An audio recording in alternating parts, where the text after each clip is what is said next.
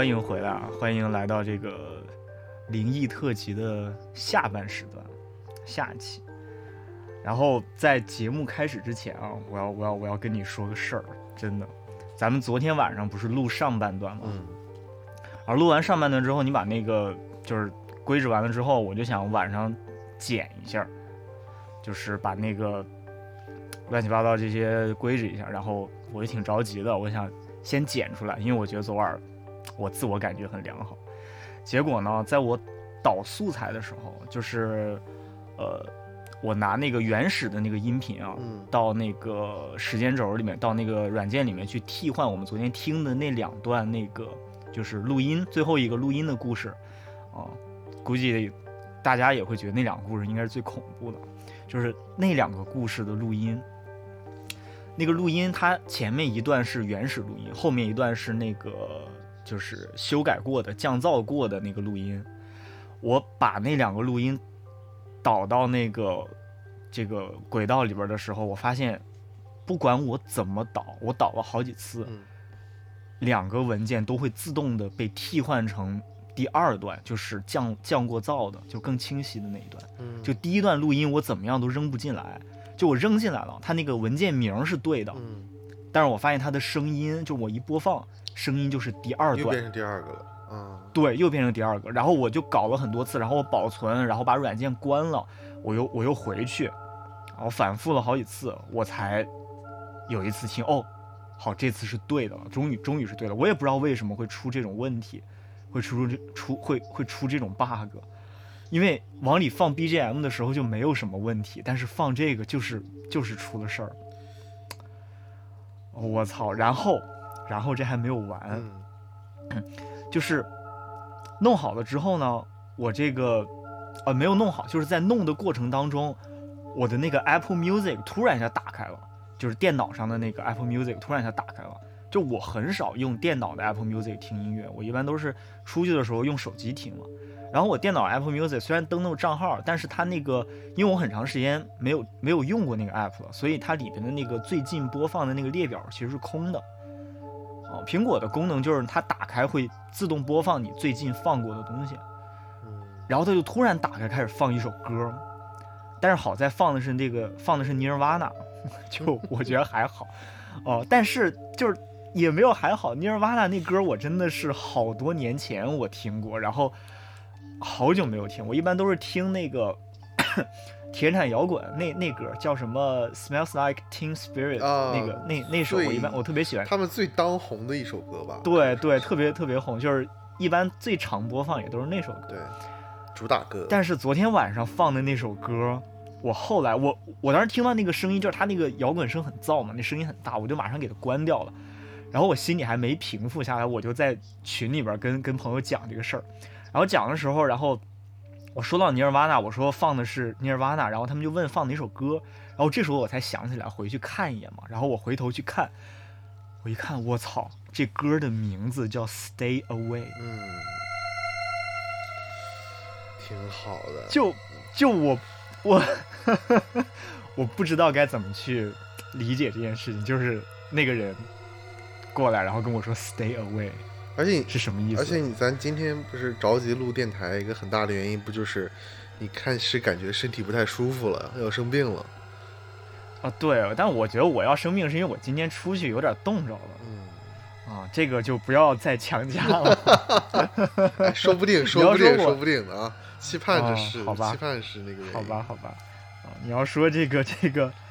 呃，我这昨天晚上录完音，我啥也没干，然后我今天突然一下生病了，那这很难不让人联想。但是我今天是出去了一趟，对我出门了。那也是挺挺不容易的。对我天，就是之前听说录这种东西就是会会碰着类似的事情，嗯那没想到我这个录音当天晚上我就给下半期节目提供了一个素材。唉我倒是没发生什么事情，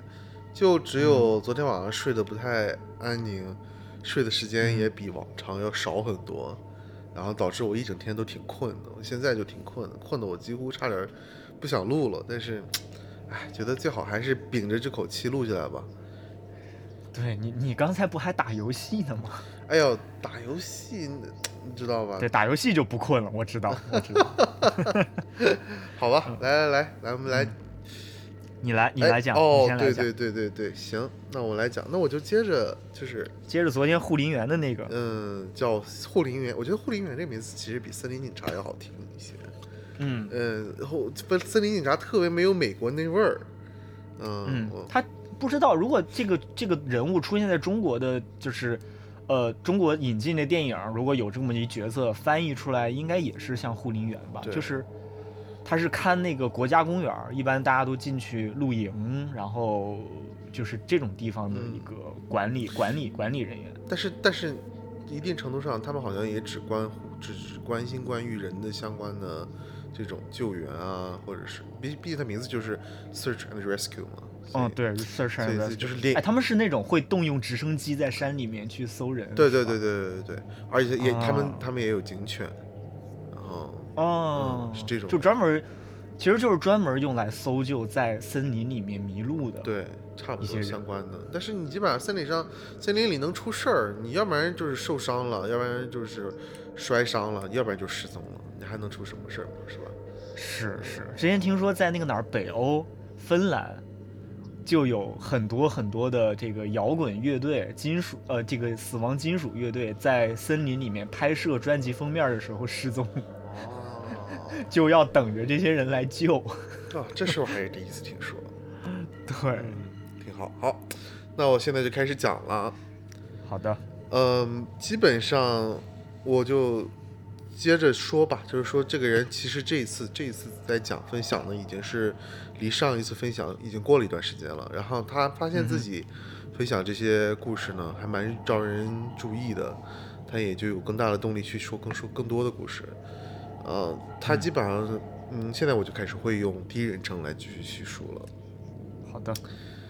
嗯，我接到了大部分相关的救援的热线啊，或者求助啊，基本上都是啊、人不小心从悬崖上摔下来了，或者是一不小心被火给烧伤了，而且被火烧伤的几率其实特别的高，大部分都是那些喝醉的青少年。啊有些时候呢，也是被什么野生动物咬了一口，或者是被某些稍微有些毒的昆虫叮了一下。我们是一个比较训练有素的一个小团队了，然后也有一些特别训练有素的老兵，专门特别擅长找那些就是失踪的那些人，他们能留下来的各种线索。所以，正因为我们如此的训练有素，也就更让我们有些时候如果找不到那某些人，变得尤为的让人心烦和奇怪。嗯有一个特别的一个求救，真的是让我们所有人都特别特别的沮丧。就是我们的确找到了线索，但问题就是这个线索反而给我们带来了更多的问题，而并没有帮忙找到那个人。这个失踪的人呢，是一个一个老爷爷，然后他在一个非常非常就是大家非常熟知的一条路上，就因为就是在公国家森林里一般分有，就是大家都走，每一个人都走，相当于游客也绝对会走的那种 trail 那种路线，也会有一些训练身身身体素质比较好的，然后也比较喜欢冒险的人，会走一些没有什么人走过的小路，然后哦，就是他还不是那种在就是非要作死往往森林深处走的那种，他就只是在正常的那种大路上面。，对，非常嗯非常出名的那种，很多人都会走的大路上面，然后他就自己散着步，突然就失踪了。然后他妻子就给我们打电话说，他本来应该到家的，但是现在一直都没有到家。哦，他一个人去的对，他是一个人去的，而且这个老先生还明显有癫痫的病史，所以呢，就是他会出出走，就是离开的时候啊，甚至都没带药，就有点担心是不是走在路上正好就癫痫了。犯犯病了，对然后就嗯然后当时其实我们也都都挺困惑的，说你就这个年纪了，你还有这样的病，你干嘛你一个人出去走啊？但是对呀、我刚才也想为什么？对啊，就也有一些疑问，说你你你怎么不跟着你先生一起走啊？但是就是我们也没有去问太多，因为到了一定程度的时候，这些问题、这些细节其实都无关紧要。最重要的就是已经有人失踪了，然后我的职责就是去找到他们。我们当时呢，就以一个坚定的一个方队，然后就往前行进，然后寻找各种线索。其实还没过多久，有一个我们这边的老兵就立刻就找到了那个人，其实离开了大陆的一个这一个踪迹。我们立刻就跟着那个老兵，然后就就是一起，就是本来就是大家都是分散的，就是为了负责找到更多的线索嘛。发现这个线索之后，我们就立刻就是紧跟着他后面，然后以一个扇形开始往前前前进，来保证我们在这个今天的线索上能找到更多的一个线索。紧接着没过多久，我们无线电就通知我们说，立刻冲到那个老兵现在所在的位置，然后我们就立刻过去了。就是因为这种这种无线电一般都意味着我们找到了那个迷失的人，但是迷失的人现在是受伤状态，所以我们需要哦一整个体就是团队赶紧过去来帮助把这个受伤的伤员运走。嗯然后我们就跟这个老兵会合的时候，这个老兵就站在一个树下，嗯，然后他基本上就是把脑把手就是抱在脑袋上面，就是有一种，嗯，你能想象吗？就是肘部肘部就是靠着你的太阳穴，两个肘部都靠着你的太阳穴，然后手是、嗯就是锁在一起的那种，就是很苦恼的那种状态。哎，我我感觉很像那种，就是警察会跟你说双手抱头，然后不要动，然后等警察过去把他对对对铐上，就是对对对那种感觉，那个姿势。对，就是差不多那个姿势，但是他明显是因为嗯苦恼和各种原因才会有这个姿势。然后我就过去问我另一个同事，我说怎么回事啊？然后那个同事就给我指了一下，就是我们面前的那棵树往上指的那棵树枝，我就往上看。我当时看到的时候，我简直就是无法相信。但是那上面有一个就是登山杖，那种就是老人经常会购买的，就是防止自己摔倒的一个登山杖，就在离我们有十米远的这个高处，就挂在树枝上。然后那个登山杖有一个小的那个系带，就正好在那个握手、握手那个位置，就正好挂在那个树枝上。我问怎么上去？问题就是这个登山杖，就后来我们也能明确，这个登山杖就是来自那个老人的。嗯但是那个老人就别说是老人了，我们任何一个人，没有人有力气能把这个手杖能扔到扔上去十米高。嗯哼，然后我们也没有找到任何他在附近这个区域的踪迹。嗯后来，我们就基本上就是用各种方式探查整个树，也没在这个树上再找到任何其他的线索。嗯，嗯，但这个人是找到了。没有找到。嗯，对，我们就再找也没有找到他。后来我们就哎，等一下，你你说双手抱头是是我们是我们的老兵，老兵，那个老兵，呃，哦，老兵参与就是参与他发现的那个线索的那个人，哦，他老人本身是没有找到的。然后我们当时后来嗯。把警犬也给带出来了，但是就是甚至还没靠近那棵树的时候，那个警犬就已经找不到味道了。嗯。最后，这个这个救援就被暂停了，因为我们的确还有很多其他的，有什么时候会有急有急救任务啊，要去参加，嗯而且就是到了一定时间时间点之后，就不是有什么我们还能做的事情了。我啊，们就觉得这个人的生还几率已经比较低了，然后就会慢慢的减少哦参与的力量去继续搜寻他。但嗯是这个老人的妻子呢，就是每天仍然给我们打电话，打了上上数个月吧。嗯嗯，每天都会问我们有没有找到她丈夫。嗯，其实每次听电话都能听出来他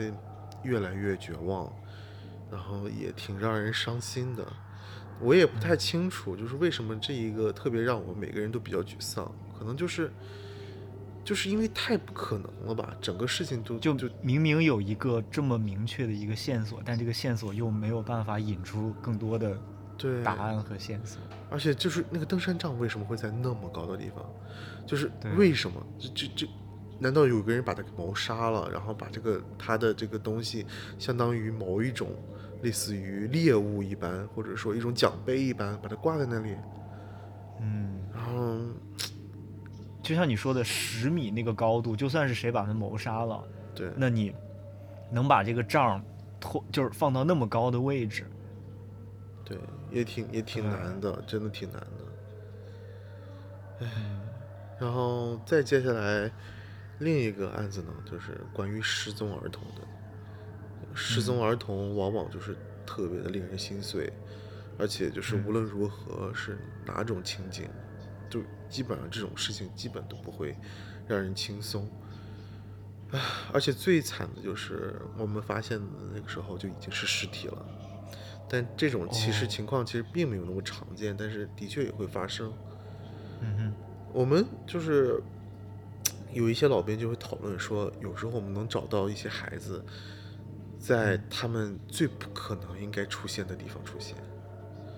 嗯，我的确个人也听说过这种类似的故事，而且发生了也不止一次。我现在呢就会分享一个我个人亲身经历的，就是有一个母亲和她三个孩子，当时就在我们这个公园，接着紧接着一个小湖的一个地方想要野餐。她三个孩子，最大的那个六岁，然后第二个是五岁，最小的那个三岁。他看着这些孩子呢，看的都特别紧，而且据他所说啊，他从来都不会让他们这些孩子离开他的视线。而当时案发现场就是他也没有看到任何人在附近，他就当时没看到别人呢，他也就很放松的把这些东西都开始，嗯、野餐需要的那些东西开始解开包，开始收拾。然后，而这个湖呢，其实就是进入森林里也就只有两英里远，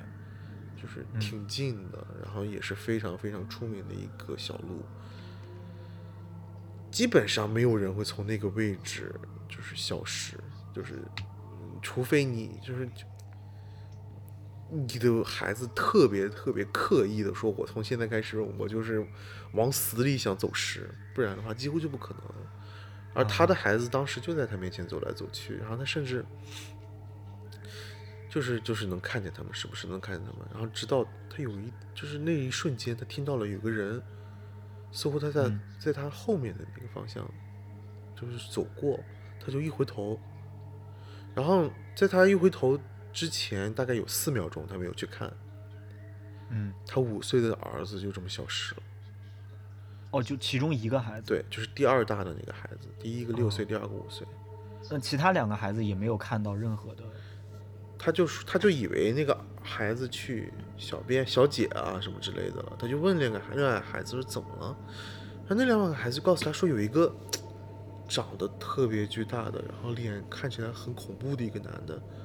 突然从森林又是那个又是那个熊吗？这个就没说了，但是就是说从森林突然出来，然后拿着那个小孩，就是五岁小孩的手，就带着他直接就走了。嗯，然后剩下那两个孩子看起来也一点都没有沮丧，也没，然后那个母亲，我觉得小孩也不是特别懂吧这种这种东西。但是那个母亲说啊，说那个孩子，剩下那两个孩子看起来就好像被下了药一样，哦，有点有点迷糊。对他们看起来就有点晕乎乎的。然后嗯他当时就一下子就吓傻了，但是他就赶紧不停的找，不停的尖叫喊他的名字。他说，甚至就是在一瞬间，他似乎听到了他的孩子在喊他，在回应他，嗯但是他也不能往森林里继续找，毕竟他还有两个孩子呢，所以他也就直接报警了。然后我们呢，立刻就去探寻，然后立刻开始寻找。然后我们找了有几英里，也就是差不多就是很多公里吧，这几一英里差不多等于两公里，可以这么理解。嗯我们就没有找到这个孩子的任何踪迹，包括警犬也没有闻到任何东西，我们也没有找到任何断裂的树枝，或者是被留下的布条，或者是任何任何线索，就是甚至就是连这个孩子存在的任何线索都不存在。嗯然后我们一就是一一度曾经开始怀疑这个母亲，但是这个是我刚才也在想，对，会不会？但但是那两个孩子不可能，就是说什么都不告诉警察。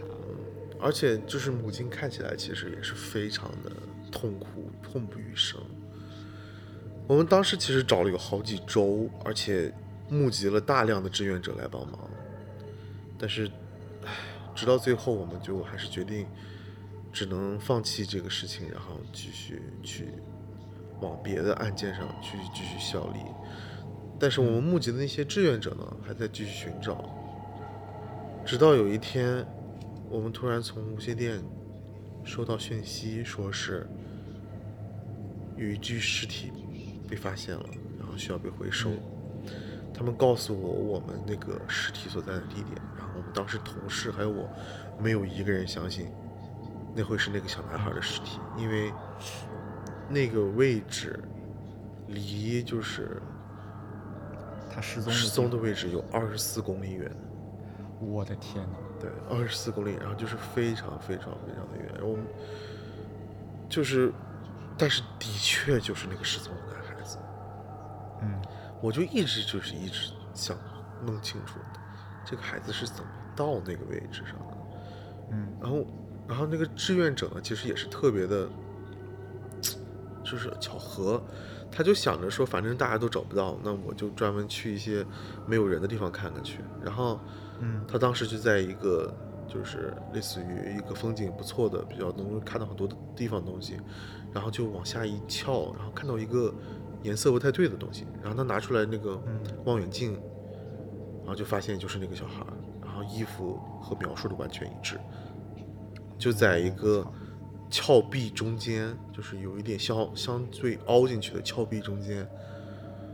他立刻就知道是那个男孩，然后就立刻就给我们打电话了。然后我们就还不是还不是在平地上，就是一个峭壁中间，对，凹进去的峭壁中间。然后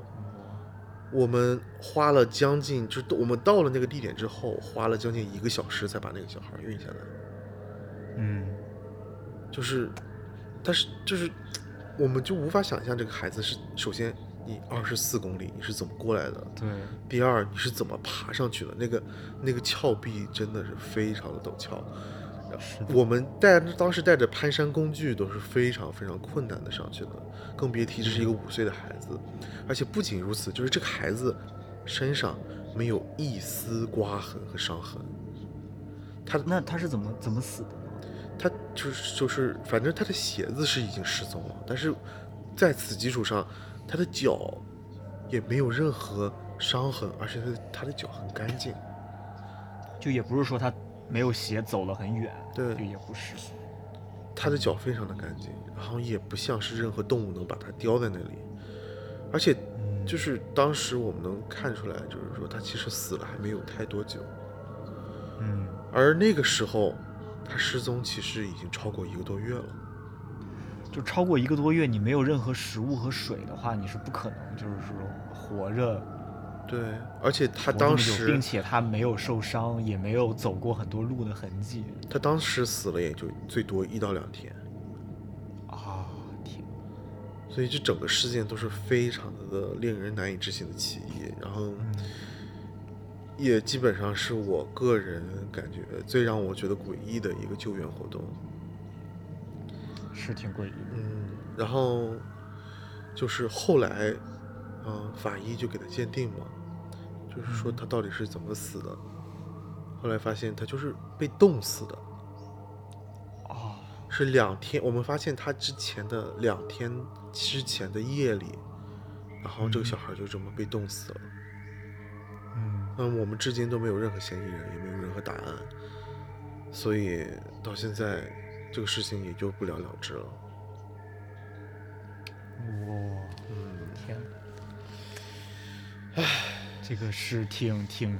挺离奇的，非常离奇，而且就主要是就没有任何其他的线索。你要说是人怎么样，你不可能就是一点线索都留不下，而且这个小孩也太干净了。对，就是关键就是身上那有没有有没有有没有分析，就是他他肚子里就是他他这段时间吃的什么？呃，没有，这个我还没看到他有任何叙述，就他没有写是吗？对，没有写。我觉得要是有这个，就是如果说他吃的东西，就是就我想，就是如果说一看他肚子里，发现他他肚子里剩下最后消化的食物是他露营的那天，嗯，或者野餐的前一天吃的东西的话，我就会非常诡异。的确就，相当于是，相当于这几个月的时间是呃多长多长时间？呃，一个多月，哦，一个多，这相当于这一个多月的时间是被略过的，嗯，对，就是他直接是跳跃了时间出现在那就有点然后被是更加离奇了，我觉得。对，所以我所以我觉得这个就是我刚才问嘛，就是他肚子里有没有什么食物什么的，其实是他这个故事会不会更离奇的一个关键。嗯，嗯，但倒是没有，对，或者我也不知道，他反正没有写出这个。反正他没有写，对他没有写。嗯，哇，这个这个挺有意思。嗯 OK，那我接一个好，啊、我讲一个这个投稿。嗯这个投稿是来自于我们的，也是一个朋友，叫 Mr. Crow，乌鸦乌鸦先生真洋气啊！咱怎么能哦有机会认识这么洋气的朋友？啊。虽然他叫 Mr. Crow，但是她是一个女生。嗯，然后他说的是他当初上初中的时候的事情啊，那个时候他在住校，听描述感觉他住校的那个条件还挺好的，因为他说每一个宿舍都有一个洗手间。我是到大学才体会到这个住校是什么感觉，就是大学宿舍。然后初中、高中我一直都是没有住过学校，所以说，嗯，虽然有过那种合宿啊，当然合宿的故事我这儿有，但是我不打算现在讲那个，我打算后面专门找那个当事人，那个当事人我们现在还有联系，我们打算到时候联系那当事人，我们再讲。总之呢，他当时住的宿舍，因为初中生嘛，他学业肯定没有高中那么重，也不至于说每天晚自习上到很晚，所以呢，就每天待在宿舍里的时间就相对要多一点。不过肯定没有大学生那么多，啊，天天在宿舍里打游戏，就也不是这种。但是就是没有自习的时候，应该也是就是在宿舍里。有一天呢，他和他室友两个人在宿舍，然后他室友在洗手间里面洗衣服，应该是也是没有洗衣机啊，所以就是手洗。当时那个洗手间的门是关着的，后来呢，我们这朋友就在外边等着他，因为就想等着他，就排队嘛，他他他洗完了他好洗，或者他洗完他要用用用洗手间，就这样。然后他就在宿舍外边，就在宿舍里坐在床上就看手机。然后呢，他就突然听到他室友在洗手间里面喊他，喊他名字，嗯然后他就你喊人家喊你嘛，就下意识就哎答应了一下，嗯答应之后里边就没有动静了，就洗手间里面就沉默了。紧接着啊，就过了几秒钟，他室友就从厕所里面像冲出来，就就把门一开就出来了，嗯然后看起来就不太对劲儿，觉得这个人就有点慌，然后脸也有点白。然后那朋友就纳闷儿嘛，就说我就心里想，你刚才叫我，我答应了，怎么你就没下文了？然后你现在又这样冲出来，然后他室友就盯着他，然后就说话就有点磕巴了，说你刚才不是在洗手间里面和我和我在一起吗？嗯怎么我叫你的时候你在门外边答应这个时候，这个这个我们这朋友就有点懵了，他说我没进去啊，我一直都在外边啊。然后那个室友就不说话了。嗯过了很长一会儿，他才说说，刚刚他洗衣服，刚刚他洗衣服的时候，就低头，用余光看到自己的这个脚的后侧后方站着一个人，然后他看到这个人就是穿了一个红颜色的一个拖鞋，因为红色就比较显眼，这就印象很深刻。还记得他后边站了一个人，穿着一个红颜色的拖鞋。但是当时我朋友穿的这个拖鞋也不是红色的，而且后来找整个宿舍嗯都没有人有这个红色的拖鞋，嗯，然后进洗手间里面找也没有红色的拖鞋，然后甚至都没有任何红色的能被就是能被下意识就看错了的那种东西，像拖鞋的东西也都没有就。也不可能是谁的红色内裤掉到鞋上面了。对，袜子、内裤就都没有。嗯，对，就这么一个事儿。那是挺奇怪的。嗯，就别的颜别的颜色就算了，还是红色。对，红色就经常就让人觉得有点不对劲儿啊。是，而且，哎呀，宿舍里边的这个故事其实挺多的，因为我觉得初中、高中就正是传这种事儿的年纪嗯，啊。然后，对，后来据说他们宿舍就是宿舍不经常有那种检查嘛，嗯就是有那种学校的，呃，不管是同学学生会，然后还是老师组织的那种，就是应该都是学生在在检查宿舍嘛，呃，然后他们这个故事就相当于传开了。以至于那些检查宿舍的人后来来他们宿舍检查，都只是站在门口看一下，然后说啊行行行，然后就走了，这也不敢进去看。啊、这挺奇怪的。对，这么一个事情，身边能有，我觉得离嗯，你说，嗯，就我觉得离奇程度可能没有那个那个那个呃酷林园的那个故事那么离奇啊，但是这个属于就是也是朋友亲身经历的这种这种事情。是我真的巴不得朋友多经历一些这种事情。你别，哦，昨天晚上我经历一个，我觉得嗯够呛，就是还是还是挺膈应的这种这种这种事情。也是，我幸好昨天做梦也没梦到噩梦，不然我也是挺膈应的。对，嗯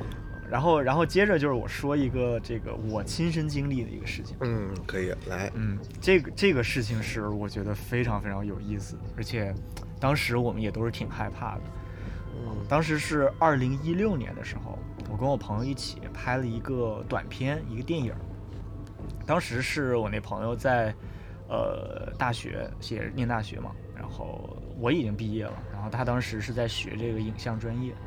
然后他就找我们一些朋友演员啊，然后其他的人，然后我是去给他当这个呃这个摄影师和这个分镜师，就画分镜，然后根据剧本画分镜，然后帮他做摄影。呃，然后我们的导演当时还兼职了录音师，就编剧兼职了场记，就场记就是记录现场，然后打板儿，啊，就一场一镜一次，啪打个板儿，就那个那个那个位置。就是我们的剧组特别人特别少，加上演员一共就五个人，哎呀，所以就是比小剧组还要小的那种小剧组。所以你说啊，一般剧组人多，大家互相壮胆儿也没有那么可怕。这种五个人遇到点什么事儿，就是还是啊有点意思呢。嗯 然后呢，当时是我们去哪儿呢？取景地是在越南，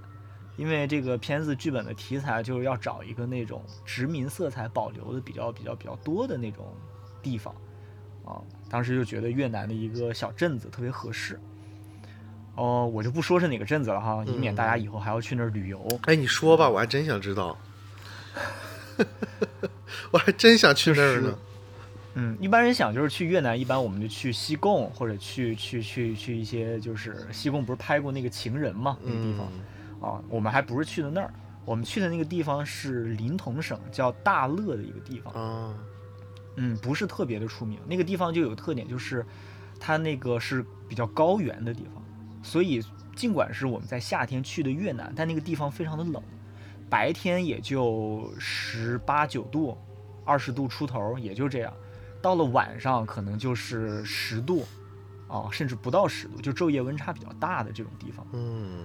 嗯，我们当时也是没有做好准备啊，当时衣服都带少了，很多衣服都是我们在当地那个很多很多就卖衣服店当地买的，肯定也不会太贵。对，其实对，其实挺有意思的。我们当时去越南，就是发现啊，那个地方其实比在国内找地方拍其实要经济实惠，嗯，因为住的房子特别的大。我们当时是包了一个独栋的别墅，一一小栋一小栋房子，两层楼，嗯，然后好多个房间，好多当时所有人都，对啊，所有人都住满了，然后还有空房间。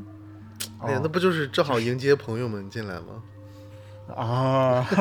但是当时是这样的，就是他那个他那个楼是有管理员的，就有一个老夫老妻，人特别好嗯，啊、然后就老头儿老太太，也不是老头儿老太太，就五六十岁那样住在里面，然后帮我们打理一下这个房子，收拾收拾卫生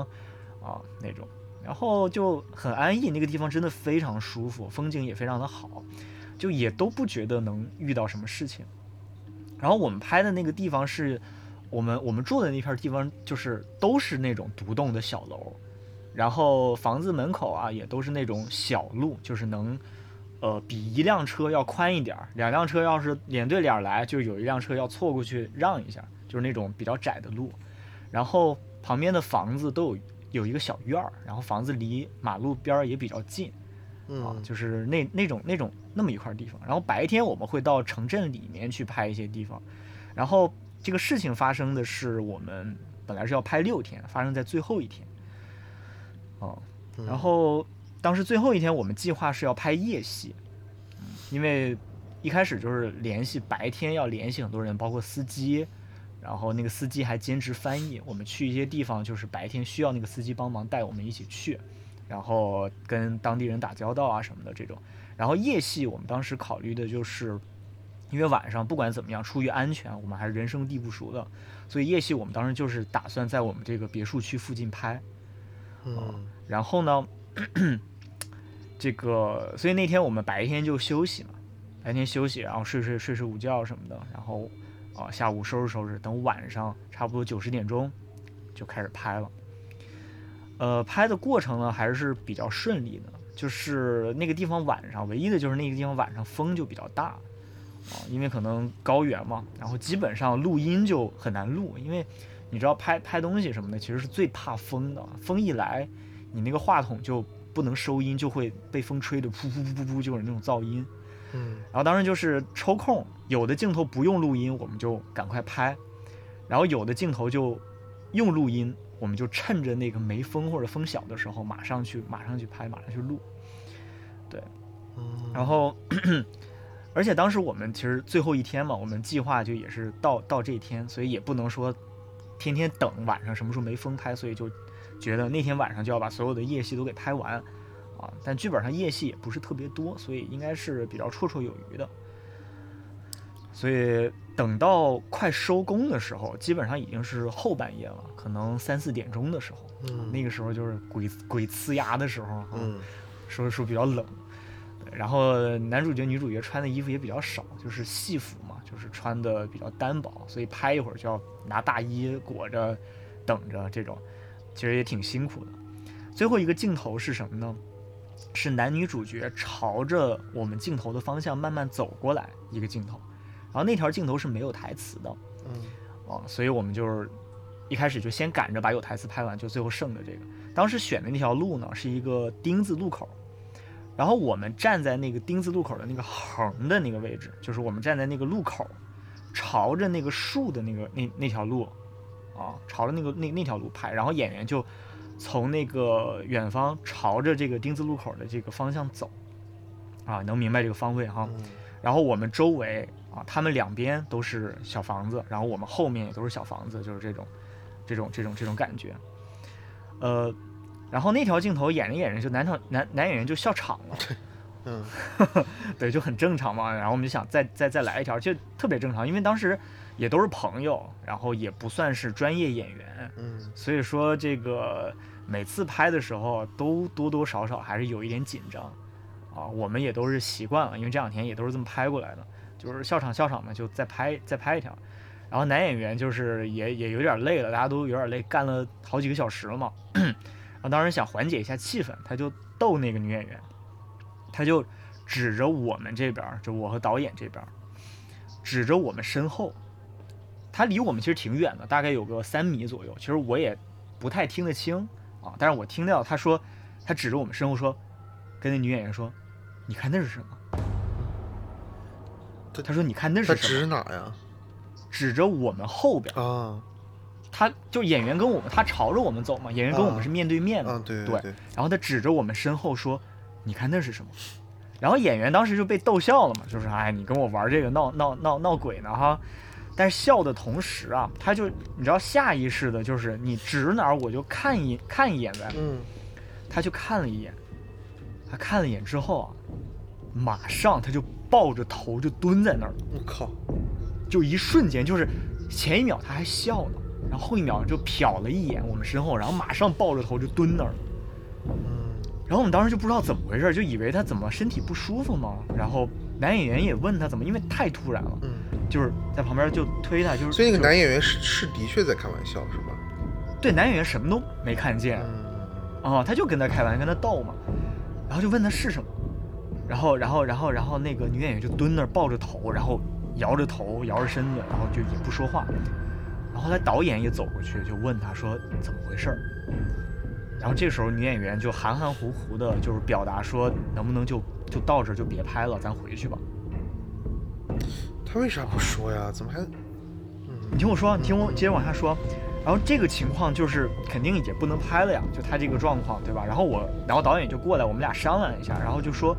镜头也差不多了，这条镜头就是前半前半段，就他们也不是一开始就笑嘛，他走了一半儿，然后觉得也能用，嗯。啊，就是出于各种各样的考量，就说行，那回去吧，没关系，够了，哦，然后我们就收拾东西，然后女演员他们就先回去了，就他就是当时是那个编剧陪着男演员、女演员，他们三人先回去了，然后我跟导演，然后我跟导演在这边就收拾东西，扛着机器跟在后边就回去了，然后回去之后，啊，缓了一会儿就泡了茶。然后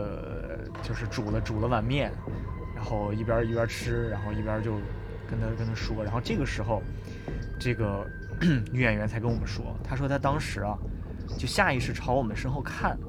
本来就没看见什么，结果就是眼睛一瞟，就是她没看见，她就找了一下，就就真的是很人很下意识那种感觉，嗯啊，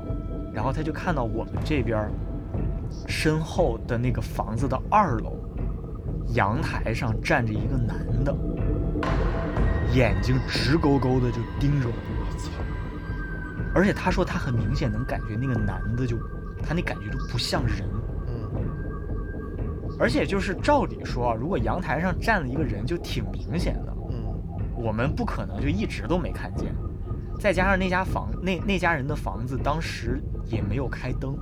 你要说你晚上被我们吵起来了。啊！你把灯打开，你站阳台上，你你骂我们几句，说这么晚了干嘛呢？嗯，这都是正常的，这都不会觉得害怕。但他就是也没开灯，他就出现在那个阳台上站着，就瞪着瞪着我们看。啊，周围是很黑的环境是吗？对，周围的房子也都没有开灯，大家都在睡觉。然后他那个房子也没开灯。啊，还有一个点就是当时在现场，我看到女演员的那个样子，然后我第一反应，因为我听见男演员说什么了嘛，然后我第一反应就是下意识我也要回头看一看，嗯，啊，就是很下意识，就是你看啥呢？你看着啥了？然后我正在我回头的时候，导演就说，就马上就说别看，嗯，导演也看见了吗？嗯，不是，导演没看，嗯，但导演就感觉他知道这种事情，啊，然后我要回头看的时候，导演就制止我，他说你别看，哦，就。就是他，他制止你的意思是说，这个人正好在开玩笑，他糊弄你呢，是这种感觉，还是说不是？不是，他的感觉就是说，你别，你也回头，你也看着什么？那多好呀！我靠，那咋不回头看看啊？对，然后我，我其实当时已经回头了，啊、但是我什么也没看见。啊，你就是没看见？对，我就是没看。但是其实，你要说我余光没看见二楼吧，不可能，我看见那个二楼了，但是那也是余光，就是说，怎么回事呢？我当然也不知道他看着什么，所以说那么短的时间里面，我也是真的没有没有目标。你要说你明确告诉我说，哎，二楼有个人，我可能能往那儿看一眼，但是我就是没往那儿看。嗯，哪怕我回头了，我是真的就没看见，啊，我什么也没看见。嗯嗯，就这么一个事儿。反正想象了一下，就我现在就看着我们家窗外这个窗户。然后我就想象，我看着一个人，然后就直直的瞪着我。这就算他站的位置，比如说是正好是在隔壁楼，在阳台上，然后，呃，是一个就是说可能人类会做的事情，可能他不是鬼，但是想一想也是蛮恐怖的。对，就哪怕那是个人，也有点瘆得慌。对，就是说实话，一个人如果是面无表情的，就直直盯着你。对，就是一件挺恐怖的事情，就就就甚至就这么说吧，你走路走在大街上，然后你突然发现这个男的他在你旁边站着不动，就盯着你，你往哪走他盯着你，这也挺挺恐怖的，就是是的，更别提再加上那一整套，一个是异域风情，再加上是深更半夜，大家又不开灯，还站在二楼阳台上啊！我当时你你给我描述的时候，我想象的是。他不仅是站在阳台上，他是站在那种瓦上，瓦楞上，哦，没有没有，这倒没有，他就是手扶着那个阳台的那个哦边儿，我靠，没有没有那么夸张。他要站瓦楞上，我就觉得那也更恐怖了，我去。是那真的是有点有点吓死了。那站阳台上，一定程度上，我觉得应该是人，只是一个嗯想看看你们在干什么的一个人，当地人。对，呃，然后但是你知道，然后我后来就是那那那一场戏啊，就那一段戏，我们其实取景取的挺全的。嗯，但是我后来去剪辑的时候，我翻素材，我发现我唯独没有拍到那栋楼。哦，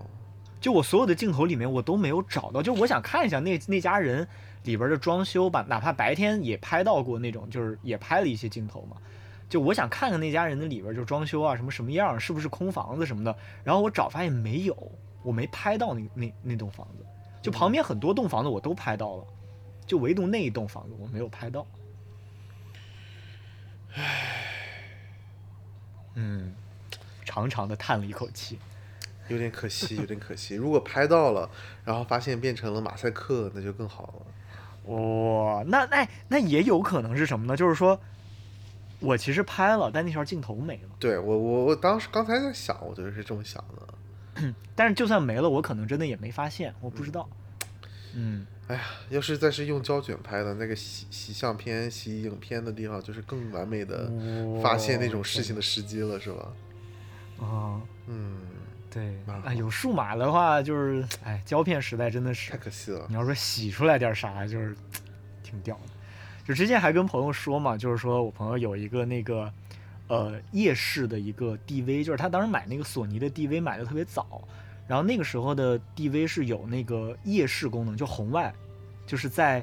你在电影里应该看过，就是完全没有光的环境下，就是能打开之后看到离你近的地方就是泛那种绿光，嗯就是就是逃生里边他用的那种，那游戏里边。嗯就是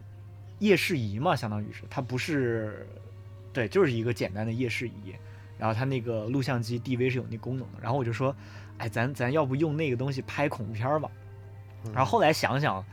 也没也没拍，因为什么呢？就是因为你要用夜视仪拍，你这条镜头就不能打任何的光，嗯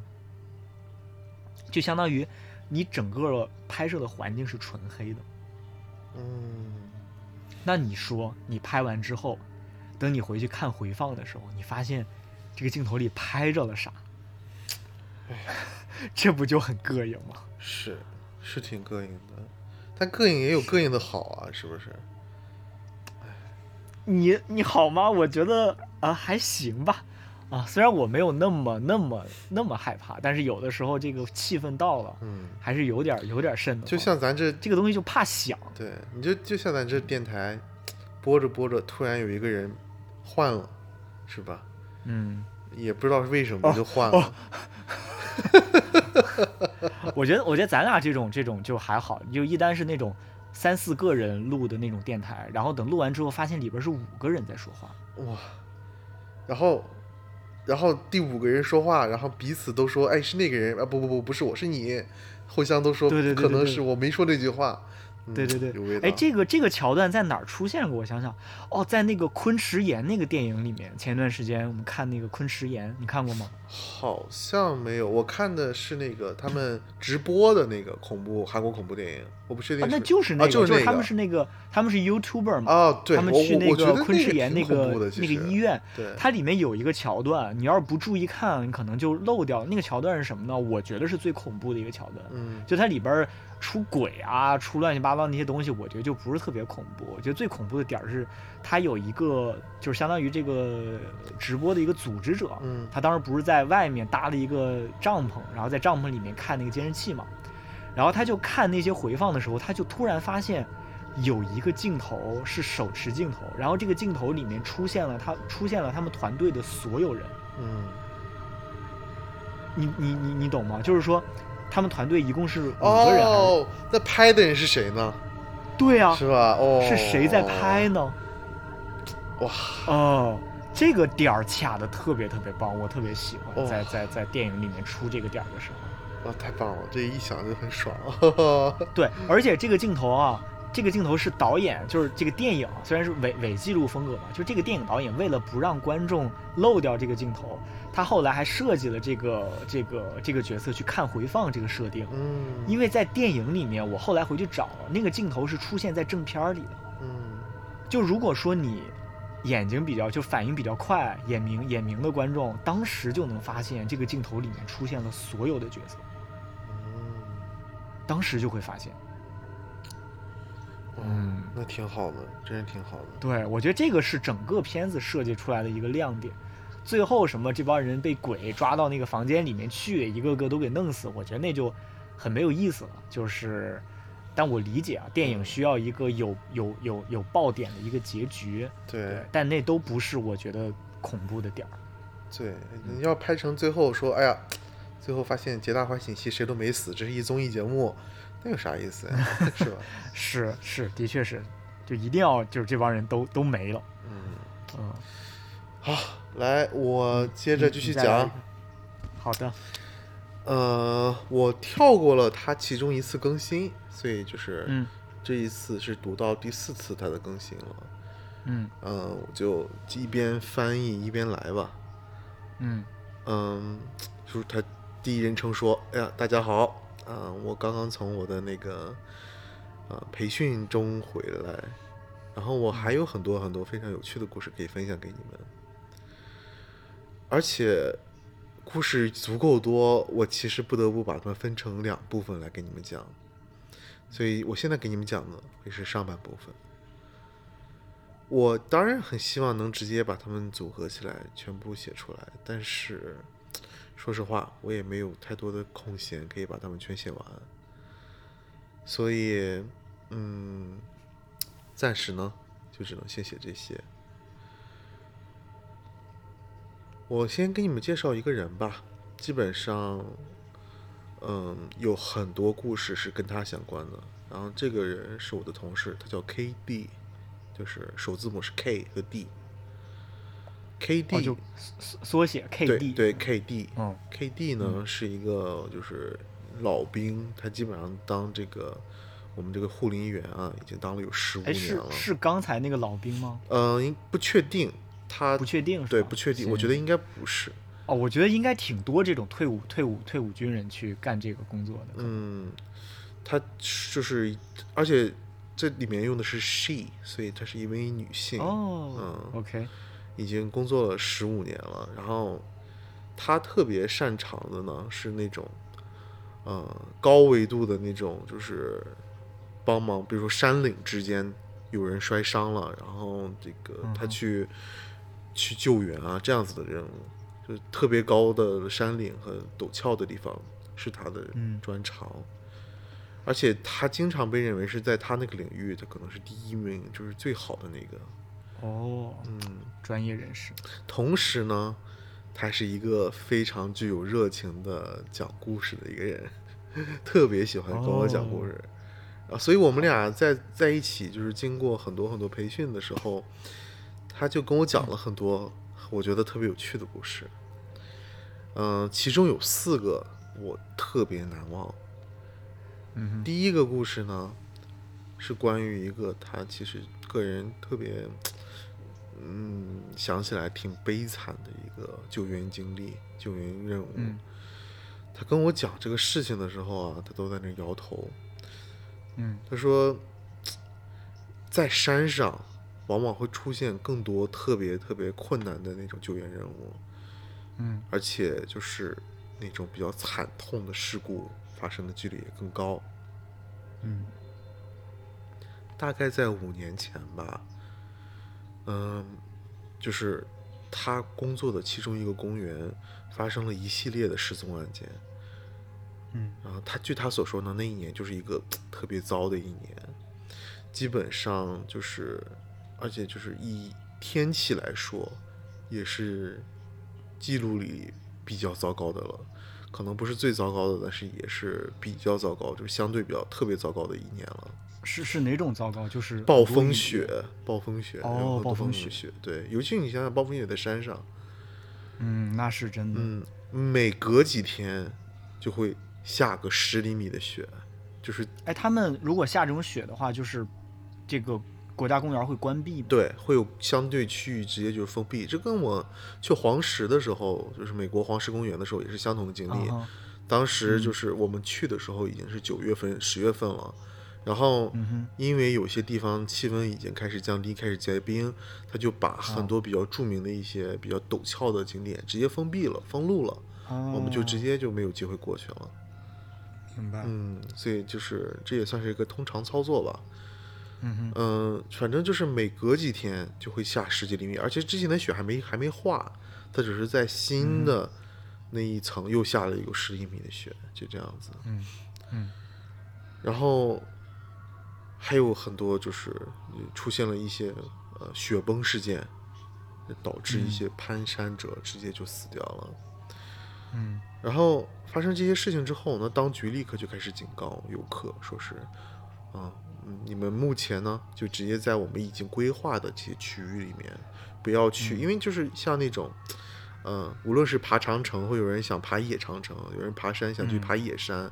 总有人就是你要偷偷的翻到那个不让你去的地方，，对，越是去作死。没有经过规划的地方，对他们来说，他们越有兴趣。对对，越所以越觉得有挑战。，对，所以就是当局的警告就是，在我们已经规划过的、已经所有的路线中，呃，请留在这些地方，不要去任何野山啊、野岭的。当然，永远就有人不听这些事情。是的，肯定是。然后他说的这个就是尤其惨烈的一个案件，就是有一整个家庭，嗯，全部死光了，就因为这个当爸爸的觉得我懂得比当官的还多。哦，嗯，他呢，就哎这种直接把一家人全都带到了一个带到了一个区域，然后这个区域就根本就完全不安全。他们呢，所有人都穿着雪靴，嗯就是接着呢，他们就往一块儿看起来非常非常坚硬的一块雪上往那儿走，嗯但实际上那块雪还是很蓬松，刚下完，虽然很厚，但是其实一点都不坚硬。嗯所以那一家子直接就跟嗯，就相相当于，就是他用了一个比喻手法，应该是英语中经常有的，就是茶壶摔倒的那种，就是从桌子上一整个茶壶摔倒的那种感觉。然后一家人全都坠下去了，然后那个、那个坡有一百米的高，我天哪！嗯，他们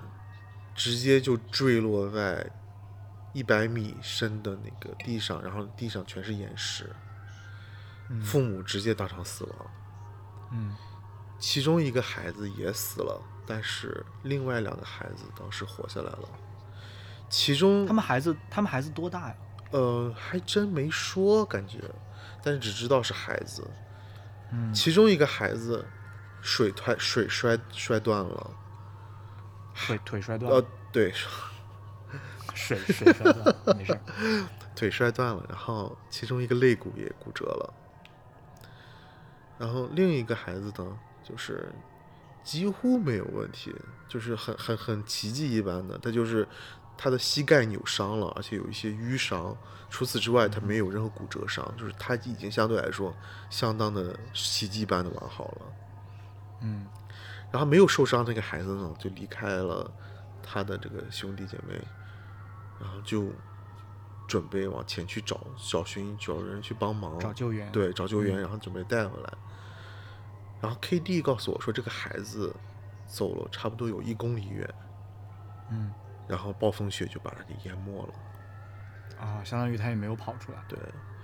他当时被淹没之后，他就想找个地方能取一取暖，或者或者是这个孩子想去休息，因为也没有人知道他的目的到底是什么了。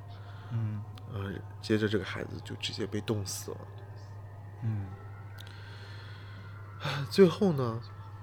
为什么就是能找到这个家人呢？就是因为有一些游客的确看到这些这个家庭去了危险的地方，嗯然后有一个游客呢，就跟当局就说了。嗯然后 K D 就变成了看到那个就是被冻死的孩子的那个人，啊，就第一发现的对。这个人。然后他当时说，就是很远处他能看到有一个身影，但是呢，就是说非常非常远，他并不是说没有没有救援救援的可能性。他就看着那个身影就坐在雪里面，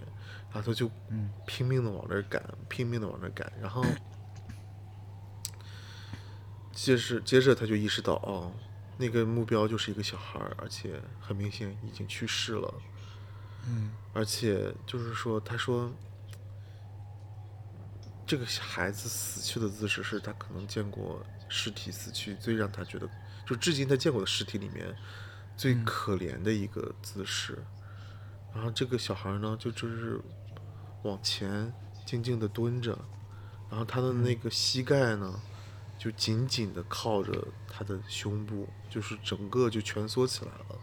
哦，他的整个手就紧紧地抱着自己的膝盖，然后他的脑袋就缩在那个大衣里面。嗯。然后当 K.D 把他的那个大衣掀开，想去看看他的脸的时候，他发现这个小孩是哭泣着死去的，嗯。整个脸已经扭曲了，然后眼泪全都冻得变成了一溜溜的冰，在他的脸颊上。他说，当时看到这一幕对，看到这一幕的时候，他作为他他自己个人也是一个母亲，所以就是这一幕真的是让他心都碎了。然后他跟我说，就跟我说过不止一次，嗯说他希望那个父亲，就是让一切事情发生的这个父亲，能在嗯地狱里煎熬无数年。是，唉，真的是你自己你自己这种失职的判断，然后把全家人都陪葬了。嗯，然后再接着下一个故事，也是一个他说非常非常惨的一个，嗯，他说这个故事发生的时候，他其实还是一个新手，也就是说，还挺挺早年前的。嗯哼他的就是那个团队突然接到一个报告，说一个非常非常经验、经验有经验的一个攀山攀山者呢，并没有在该回家的那一天回家。结果就是那那没有回家之后的一天以后，他妻子就是说，知道一定有事情已经发生了，赶紧就报警了。嗯他知道的一个很大的原因就是，这个他跟他妻子呢，就是非常的守时，从来都不会就许下的约约定和承诺，绝对不会爽约，往往都一定会赶在那一天回家，但是这一次没有，所以他妻子非常确信一定发生了什么事情，出事儿了。对，一定发生出事情了。然后他们那个小组呢，就过去去找这个人，嗯而且他们爬了一些技术上难度上非常非常高、非常困难的一些山岭，试图找到这个人。嗯毕竟他们知道这个人其实是一个军力特别训练有素的一个攀山者，那自然他有可能在各种地方。然后等他们到了一个相对比较平缓的区域的时候，K.D、K.D 开始发现，嗯、雪中能看到血，嗯。然后他就跟着那个血迹呢，就一直往前走，一直往前走，然后他看到了一些，逐渐的看到一些特别小的人体组织，啊，嗯，然后他不能确定是哪一部分的人体组织，但是他走的越远，看到的人体组织就越多，就是那些破碎的人体组织，血腥的、被拉碎的那种。他就跟着这个充满着血与肉的一条路，一直走到了一个相当于悬崖底下的一个一个呃比较安全的地方，然后他找到了那个人。他说，那一刻他看到了这辈子从来没见过的那种大量的血迹，就是从来没见过这么多。然后那个攀山者就脸朝下，嗯另一个手呢就是还在就是伸着往前，就是往前伸的那种状态，就好像是在爬。，对他一边爬一边死掉的。嗯然后他再往前看的时候，发现就整个人就几乎就是被分尸的状态啊，几乎就是，嗯然后就发现，哦，这个人是怎么回事呢？他那种攀山者，就是遇到那种雪山啊，他就会有一种那种，就是你知道像镰刀一样的那种冰锥嗯，嗯就是我不太知道。啊，就反正就是一个小锥。就你玩过《古墓丽影》吗？哦，我知道冰冰镐。对，冰镐，对对对，像冰镐一样的那种那种那种那种东西。啊，我知道，知道。对，嗯，然后那个冰镐呢，就放在他的那个就是腰带的那个部分嘛，就是夹在那里，然后也是被浸满了血，就是没有人知道到底发生了什么，但是就他也不是被野兽袭击了，然后对，但是他有一个猜测，就 KD 自己有一个猜测，啊哈，就这个人正在攀山，他正在准备往下一个区域继续攀到的时候，然后他就用就是准备用他那个冰镐，就是凿凿往下凿凿那些区域，但是不小心他凿的那个位置正好是一个很松落的地方，他结果就摔下来了。嗯。然后在他摔落的过程中，更或者是可能他落地摔到地上的过程中，嗯，他可能被自己的冰镐整个穿透了，哦，然后那也不至于分尸啊。就是，可能就是把他，哎呀，该怎么说呢？我因为因为你知道，我我据我了解啊，那个冰镐应该不是那种特别特别锋利，因为越锋利的东西它越容易哦，我知道被了，我知道了，被卷刃，是就是你砍，是这样，是它是这样，嗯，那个冰镐把他整个身体刨开了，然后里、哦身体里的那些脏器还有那些东西开始往外漏，不是说把它给就是那种样子了，但哦是、切碎了，对，不是切碎了是拉了一个大口子，然后它往前爬的时候，那个东西就慢慢内脏就往外掉。对，往往外掉，一点一点的往外掉，就是肌肉啊、筋啊、血啊、块儿状物啊，就是慢慢的就往下掉。嗯，然后它就一直这样爬，一直爬，一直爬到悬崖底下，最后就这么然后死去直到了。失血失血过多，对，我操！哎，这真的是，就是这，这这也是那种感觉是，你非要挑战自己的极限。对，就是，而且就是那个人本人，就是他觉得 KD 不是一个特别容易被血腥场面 刺激到的人，但是就是他猜测呢，就是他猜测 KD 的一些队友有可能，比如说要把，因为他们要把尸体翻过来嘛，但是据说翻过来的时候肠子都露出来了，然后估计有不少人得当场吐出来。嗯，嗯，我觉得就是就是蛮血腥的，也是挺惨的。我我不希望会这么死去。真的是太惨了。嗯，我其实我其实觉得登山这个这个这个运动真的是很极限，非常极限。嗯，滑雪不也很危险吗？呃，滑雪就是它是危险，但登山是那种你一个人，嗯，然后你旁边也没有人，哎然后你能出的意外真的是非常非常多。那第一个故事那一家子不就是不是一个人，然后一家子全死了？哎，是啊，是啊，所以就是专业素养真的很重要。对，但就算专业素养，它也有那种整个登山队遇难的是，那种、那种、那种、那种事情。对，就是类，这种事情，就是就是你登山就是会有概率遇到这种事情。嗯，嗯，人类就是真的特别喜欢挑战自我吧，挑战大自然。啊，嗯挑战自我就算了，挑战大自然可能就真的很容易发生各种对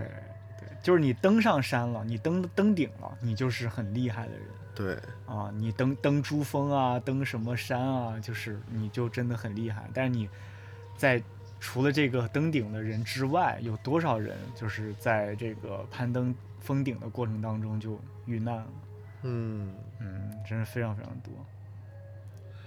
好，OK，我再我再我再讲两个，然后咱们这期就差不多。我也觉得，正好 KD 的四个故事只分享想了两个，等以后有机会行我们再说。行，可以的，嗯可以的。，来，洗耳恭听。这个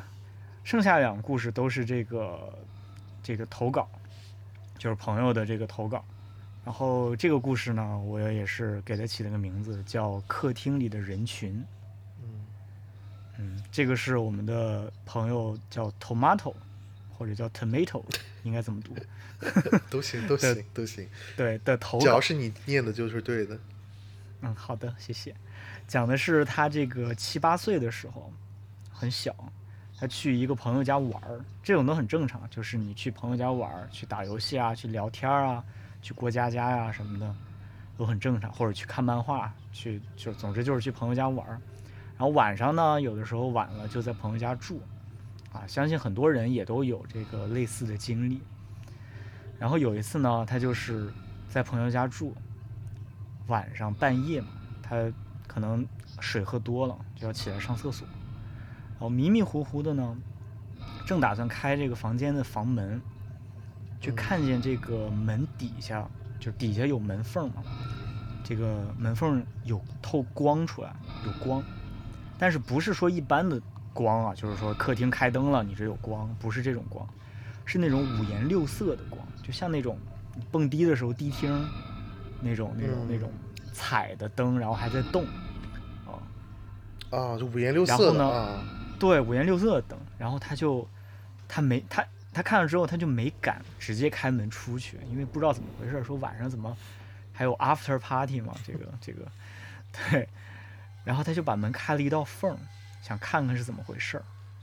然后他开一道缝之后呢，他看见了一大群披头散发、低垂着头、看不清脸、人形的东西在那儿蹦。嗯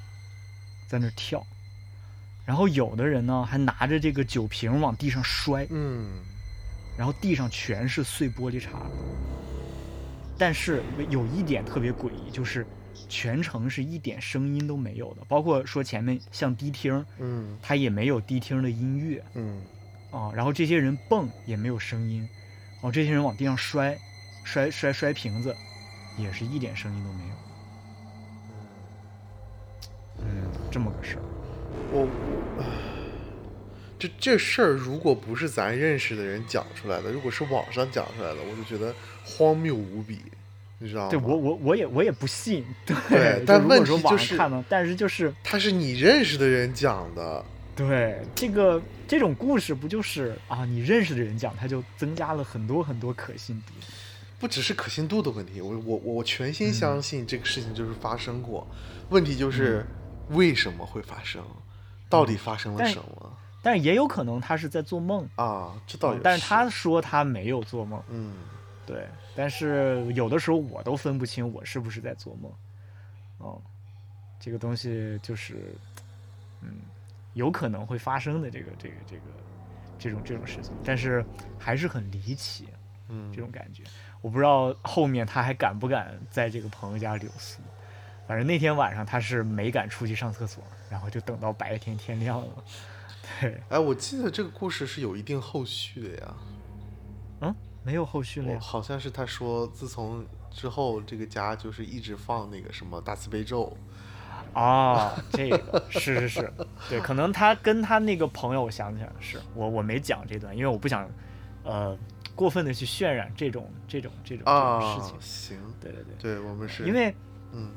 对，因为因为很多人就会在遇到这种事情之后，然后去采用一种宗教啊，然后觉得这样会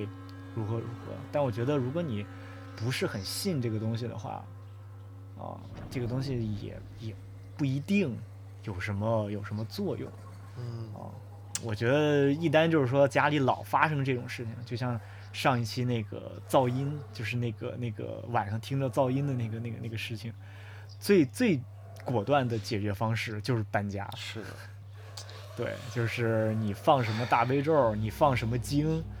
我觉得都但是也是给大家这给当事人嗯吧一种心理安慰，我觉得是。我觉得就是搬家就是有点像？就我们我们都知道这是最好的答案，但是往往它又不是一个特别简单的答案，它不是的，因为你是、嗯对，因为你搬家，你涉及到你要找房子，如果这房子是你自己的，你还要把房子卖掉，就其实很麻烦的事情。还有合约相关的事情，是吧？对对对，如果是租的房子，还有合约，然后哎，搬家真的是很麻烦。非常非常麻烦我。们我们就是经经常经历搬家的话，你你就会觉得，哎呀，搬家真的很麻烦，是这种这种感觉。对，对然后最后一个故事，最后一个故事也是这个在宿舍里的故事。嗯这个故事呢叫《耳边的噪音》。嗯嗯，这个故事呢，我把它留到最后，是因为它非常适合放在最后，因为它的后续，我觉得嗯会让大家睡一个好觉。不是昨天晚上那种啊，嗯就是你说的大家睡个好觉，是真的还挺挺好的一个一个一个结尾的。对，听完了会有一种和谐美好的气息，是吧？对对对对对，就是这个故事是我们的朋友小林老师跟我们讲的。嗯他说他上高一的时候，高中高一的时候也是在住宿舍嘛。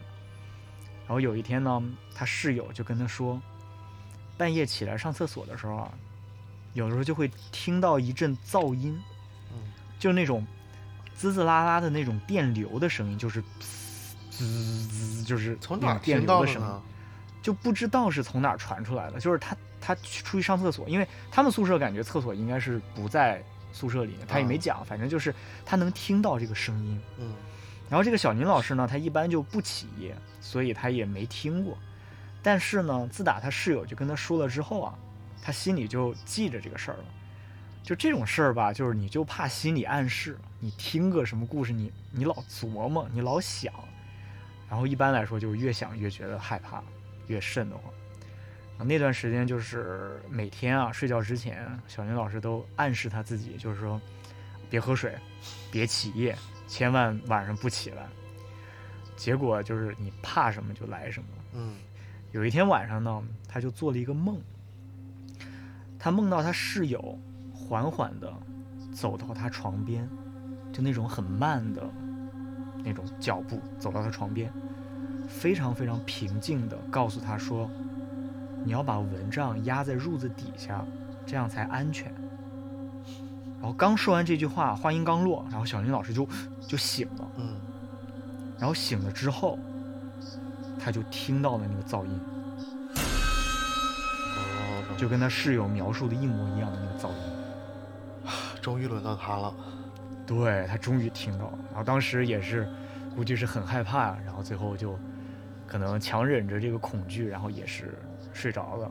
啊，这个事情就过去了。然后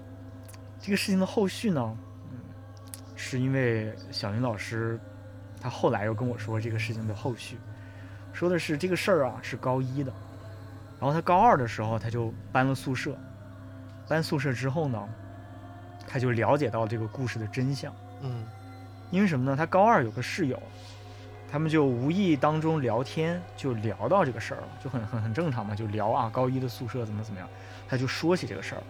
啊，他室友听说这个事儿之后就想，哦，他室友就说，哦，他是学校广播站的。嗯然后呢，高一的时候他也是广播站的，然后刚接触广播站工作的时候啊，他就不是很懂，然后也不是特别专业。晚上下播的时候，老是忘了关这个广播，所以他们其实听到的声音是这个广播站那个没关的那个白噪音。啊，嗯，就是这个事情就完全解释解释出来了。对，就 有一个非常科学的答案。嗯，真的嗯是，所以对大家出门关电源、关灯这种习惯真的是挺重要的，不然对，一是这个防火嘛，用电安全；嗯第二就是避免出现这种你自己吓唬自己的这种事情。嗯，挺好。对，有的时候你这个游戏机 PS、PS 四、PS 五，你忘了，就是你休眠了，嗯但是你没有你没有关掉这个电源，你只是把它待机了。嗯然后它那个它那个手柄上不是有一个 PS 键吗？啊，然后你一摁它，那个那个那个游戏机不就会重启嘛，就会打开嘛？对，啊，有的时候就是聚聚半夜过来我靠，踩踩上一脚，然后你在楼上就听着楼底下咵那个那个噪音就起来了，就游戏机的那个开机的那个声音。啊，对了，就是嗯。得得得说清楚吧，句句是什么？句句不是你的老婆，哦哦，不是句句是我的猫，对是你的句句是猫。我的猫，对。对，啊，对，家里有家里有猫，有的时候就是怎么说呢？家里有猫有一个好处，就是一旦家里面你躺在床上听到楼下或者听到别的房间有什么怪声，你就会觉得哎是猫。嗯。啊，猫晚上就会就会闹嘛，到处到处跑，到处翻。啊。但有的时候呢，也是养猫不好的地方，就是当你听到这个噪音的时候，你就四下一看，发现哎猫躺在你旁边，嗯，然后跟你一起看着那个方向。哎呦，这种是最吓人的，对，这种是最吓人想起来了，想起来了无数类似恐怖嗯故事的情节了，就是是的跟着狗一起，或者是狗比人先发现，然后特别的哦对狗惊躁不安。是的，动物它都会比人要警觉嘛。嗯，就是我有一朋友，他说他养的猫就是没事儿总喜欢就直勾勾的盯着他们家的门看，哦，也不知道为什么。对，猫有的时候就是会盯着虚空嘛，就是我在这儿坐着好好的，然后我们家猫就突然坐起来了，嗯然后，嗯，就很好奇的看着你身后的一个一个方向，啊，然后你冲那个方向看，发现，哎，什么都没有啊，就不知道他在看什么。就有时候的确会有这种情况。啊、养猫的人应该都很很很很懂啊，就肯定都经历过这样的场景。嗯，没养过啊，或者说我们家小时候养的猫都是散养的，因为我们家有个非常巨大的花园。嗯啊，散养的话，有时候你见不着它或者怎么样，都都不太不太不太觉得怎么样。哎，想起来挺哦，说起嗯养猫，我我记得我看过一个特别特别恐怖的一个人连载的一段故事，嗯然后这故事太长了，我觉得可以单独讲了，已经就是单独可能能讲个一两个小时那么长，对，所以我们就以后再说。嗯我我还记得那个猫叫盒盒，盒子的盒，啊，不是盒盒盒盒的不是核武器的核，啊，不是 核武器的核，就是盒盒，啊就是以呃对，以后我们可以讲这个盒盒的好的的故事。反正瞎讲乱讲的都不错，是吧？这电台放在背景就就哎呀，你看我阻拦你结束好几次了，我是多舍不得。啊行，哦，多舍不得，没事儿，等有有有以后的，我们我们继续再录，我们下一期接着录。对，希，望就是那我们今天就先录到这儿。对，希望下一期见到我们的时候还是一样的，我们俩。哦，是的，好的，啊，好的，嗯再见那我们下期再见。下期再见。